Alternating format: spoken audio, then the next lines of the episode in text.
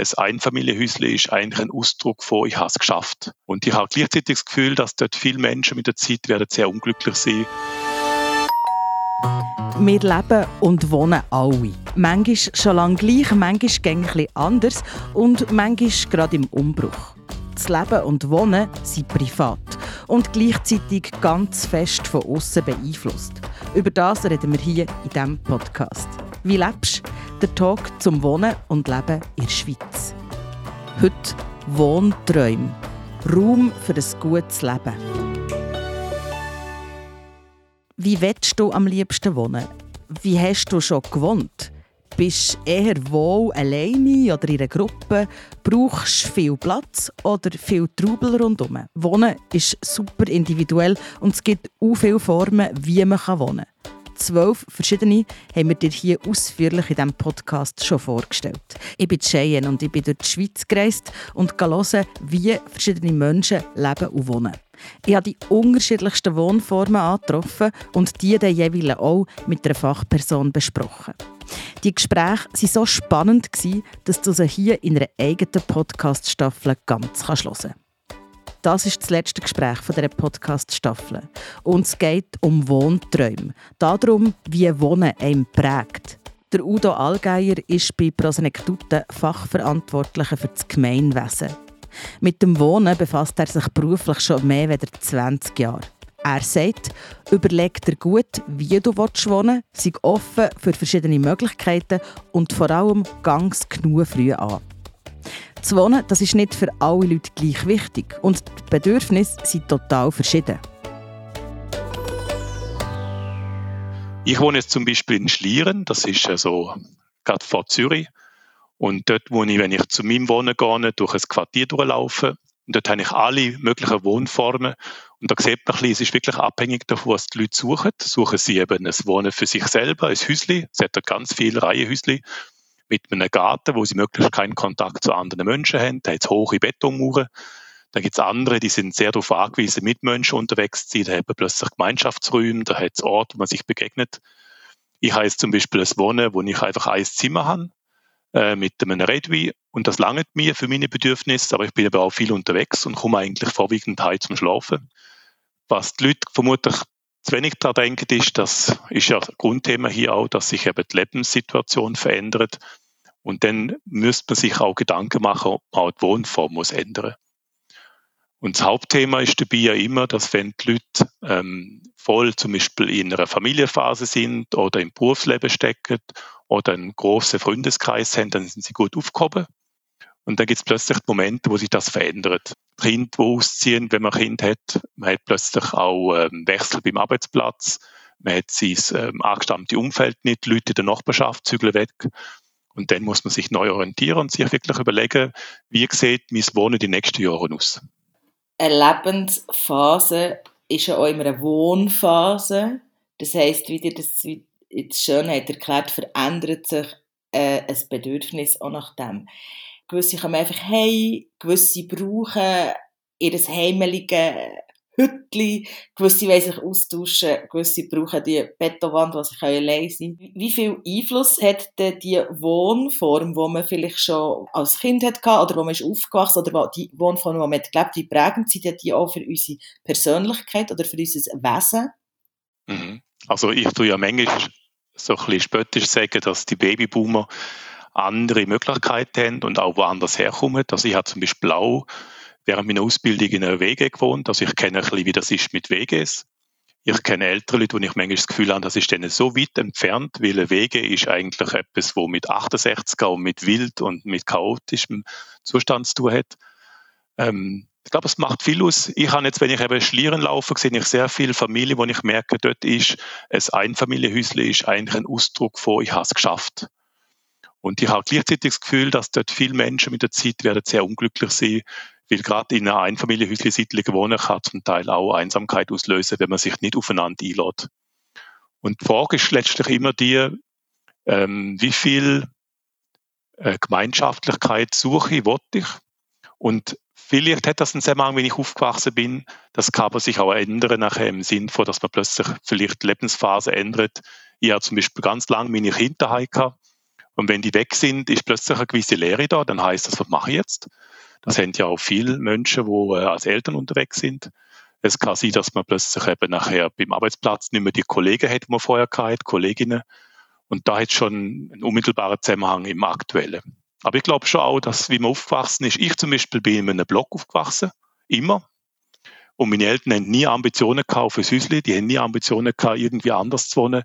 Ich bin sehr glücklich gewesen, ich habe viele Kinder drumherum gehabt, ich habe das genossen und ich habe auch heute immer noch das Gefühl, ich möchte gerne in so einer Wohnform sein. Kein Eigentum, möglichst mit der Möglichkeit auch zu wechseln, mit Leuten, die rundherum auch wechseln, dass es ein bisschen ein, äh, gemischtes Publikum gibt, dass es ältere Leute gibt, jüngere, dass es Kind hat. Ich habe auch heute immer noch gern, wenn Kinder rundherum Lärm machen.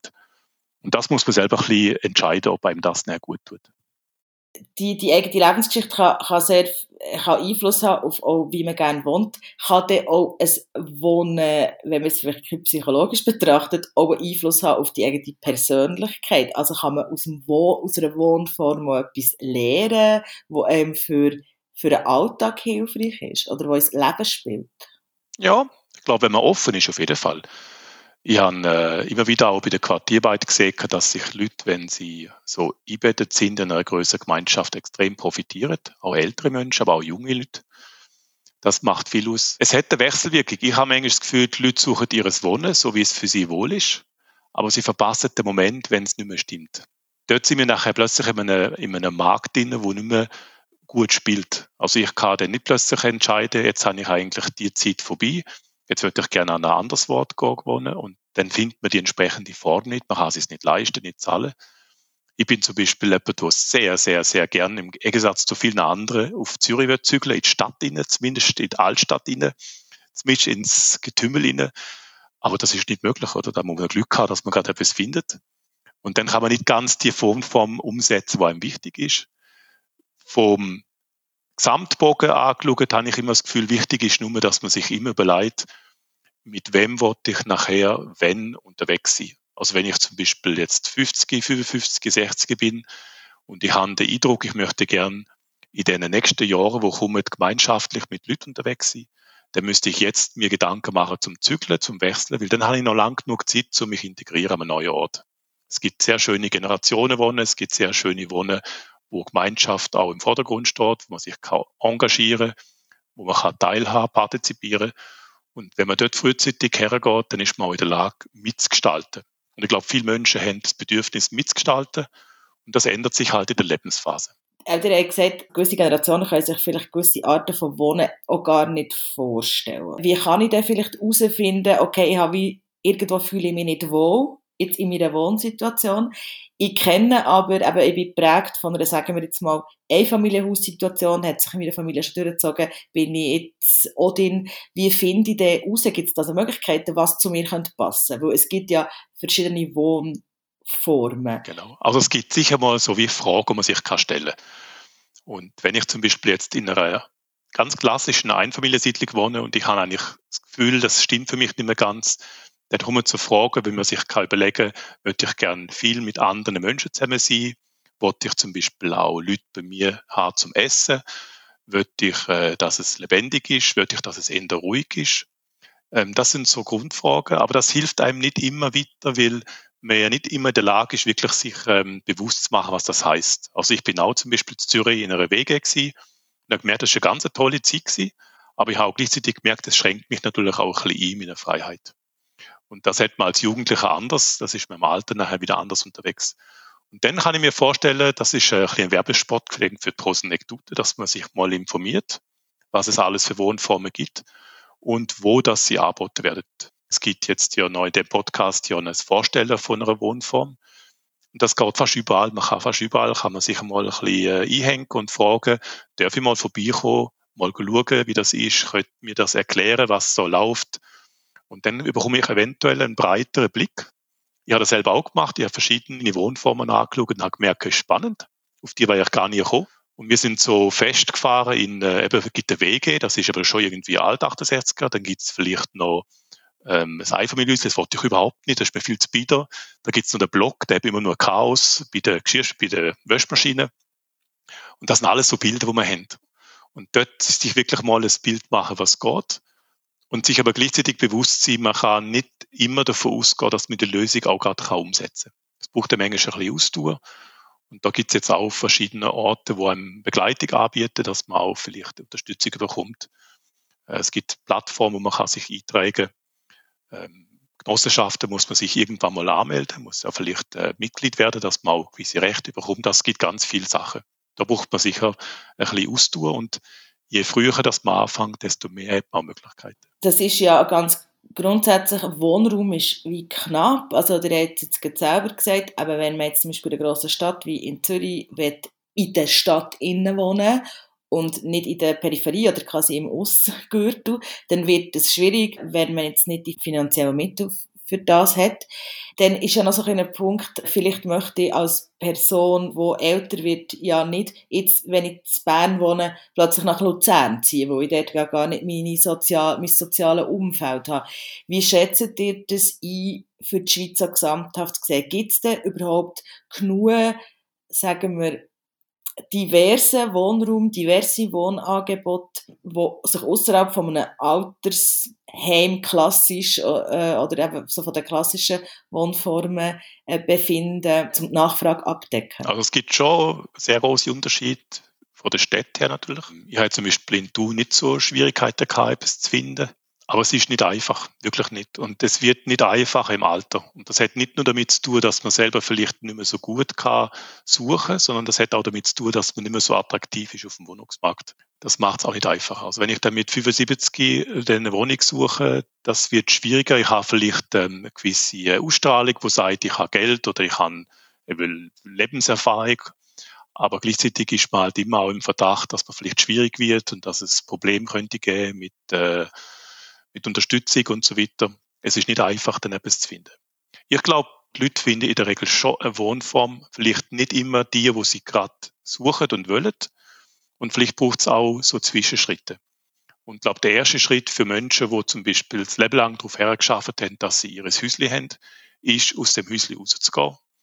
Äh, an einen Ort, wo vielleicht einmal eine Möglichkeit ist, vielleicht äh, von einem Haus in eine Vierzimmerwohnung, bevor man dann in eine Zweizimmerwohnung geht, hängt auch davon ab, in welcher Lebensform dass man unterwegs ist. Ist man zu zweit, ist man alleine, wo man noch die Großkinder gesehen und so weiter. Da gibt es verschiedene Varianten. Aber es gibt sehr viele spannende Lösungen und ich glaube, je früher, dass man sich darum tut, desto besser ist es möglich. Die große Gümp, das machen viele Menschen nicht. Ist auch richtig so. Und dann sich wirklich überlegen, was verliere ich? Menschen haben ja in ihrem Wohnumfeld ja schon Beziehungen gehabt, sie haben äh, Kontakte, sie haben eine gute Nachbarschaft. Und das zu erhalten ist ganz wichtig. Es ist, glaube ich, wirklich, wenn man nur aufs Alter denkt, noch wichtig, dass man nicht an einem Ort wohnt, wo man schlecht erschlossen ist, wo man vielleicht äh, mit der Zeit dann auch merkt, man kommt nicht mehr zu der Sache. Alles, was wichtig ist, Infrastruktur ist zu weit weg. Dort würde ich schon empfehlen, dann etwas zu machen. Wenn man in einem Haus wohnt beispielsweise, gibt es auch andere Varianten. Da kann man zum Beispiel auch so umbauen, dass eine Familie rein kann. Ähm, also man tut das Haus eigentlich erweitern in einer Form, dass noch jemand dazu kann kommen. Dann ist man wie ein Stöckchen in einer Variante. Man kann aber auch überlegen, ob man mit anderen zusammen in ein Haus rein. Da gibt es ganz viele verschiedene Varianten. Habt ihr das Gefühl so aus eurer Sicht als äh, Fachmann für Wohnen und für Zusammenwohnen, äh, dass sich in der in der Zeit, wo wir sind, die Möglichkeiten vermehrt haben, dass es mehr Möglichkeiten gibt, dass man das Richtige findet für aufs Alter oder ja, generell, aber sagen wir jetzt mal für so die letzte Lebensphase zu wohnen. Ja, das glaube ich schon. Einfach vielleicht gewisse Träume gehen nicht. Also eben mein Traum, in der Altstadt von Zürich zu gehen, geht vielleicht nicht. Aber vielleicht kann ich so in die, in die Nähe kommen und dort aktiv jetzt schauen, es gibt eben ganz gute Wohnformen, ähm, und mir bewusst sein, wenn ich das jetzt mache meinem Alter, dann ist das ein Schritt, wo heißt, ich tue mich an einem neuen Ort verankern.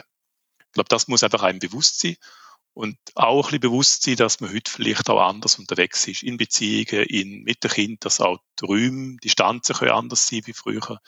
Da ist vieles möglich. Da glaube ich schon, aber es ist ähm, nicht so, dass man automatisch seinen Traum kann erfüllen kann. Ich habe das Gefühl, dass eben Leute früher, ich habe das erlebt, wo ich noch in Thun bin ich zuerst noch in einem Vorort von Thun außerhalb. Und dort hat es ganz viele Leute gehabt, die sind dort hergezügelt, mit, haben sich ein Häuschen gebaut, haben die Familienphase sehr glücklich erlebt, weil alle zur gleichen Zeit hergekommen sind, alle in ihre Häuschen gehabt, alle haben Kinder oder Hunde, was auch immer. Und plötzlich kommt dann die Lehre. Und dann zu merken, jetzt bin ich an einem Ort, wo eigentlich nicht mehr läuft, alle meine Kinder sind weg und das Umfeld hat zügelt und dann ist man plötzlich in so einem Häuschen. Und das sind ja auch Träume dahinter. Da hat man einen Traum verwirklicht und von so einem Traum Abschied zu nehmen, das ist dann schwierig. Und da hat man vielleicht die Möglichkeit, ähm, ein bisschen früher anfangen mit seinem Umfeld, so ein bisschen sich Gedanken machen, wie können sich Träume verändern. Und wenn ich einen Traum habe, wie ich jetzt zum Beispiel, dass ich das immer wieder aussage und vielleicht gibt es irgendwann jemanden, der sagt, weißt, ich habe eigentlich dort eine Wohnung, vielleicht willst du dort rein. Es lohnt sich also, an seinen Wohntraum zu glauben und sich dafür Zeit zu lassen. Wenn du das Gefühl hast, du würdest deine Wohnsituation gerne mal verändern und nach Ideen suchst, dann lass doch rein in die ersten beiden Staffeln von diesem Podcast. Dort hörst du zum Beispiel, wie es sich in einem umgebauten Van wohnt, wie es ist, weit oben in einem Hochhaus zu wohnen oder in einer Grosswege mit mehreren Generationen. Das war es von dieser Staffel «Wie lebst?» der Podcast rund um das Leben und Wohnen in der Schweiz. Gemacht von Podcast Schmidi in Verantwortung von Prosenektute Schweiz mit dem Peter Borifola. Danke fürs Zuhören.